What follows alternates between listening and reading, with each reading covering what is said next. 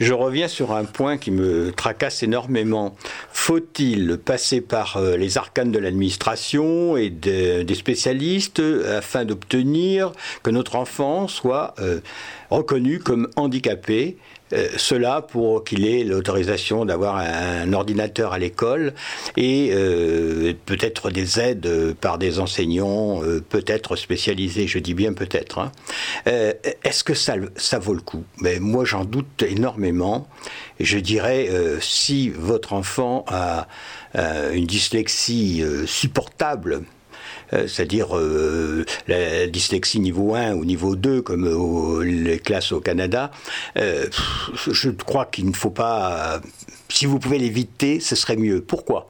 Parce que bah, cet enfant, ces spécialistes vont poser un diagnostic sur sa personne, hein, sur ce petit être, et ils vont, lui, ils vont le qualifier de ceci ou de cela, et, et évidemment, ils vont le qualifier d'handicapé.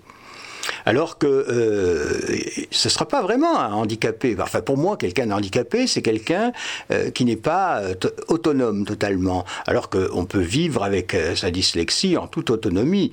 J'en parle en connaissance de cause. Hein.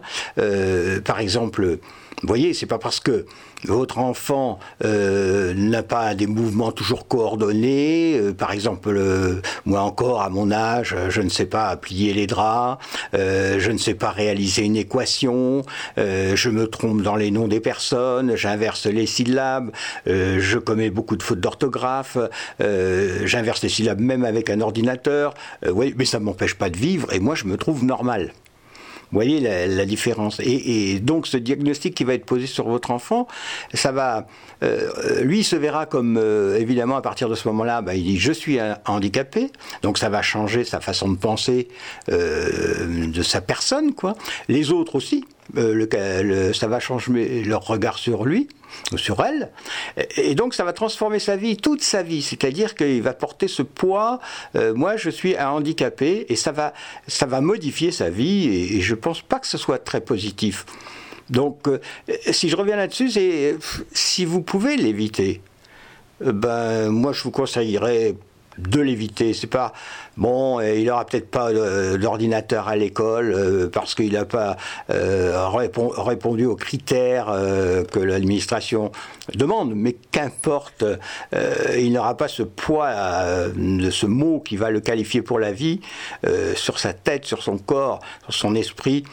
Moi, je pense que ça ne vaut pas le coup. De toute façon, ne vous faites pas d'illusions. Il faut que vous pensiez bien que votre enfant ne suivra jamais une scolarité euh, dite normale, le cursus que suivent la plupart des enfants. Ce n'est pas possible pour lui. Euh, il faut que vous l'acceptiez, mais ça l'empêchera pas de réussir dans la vie.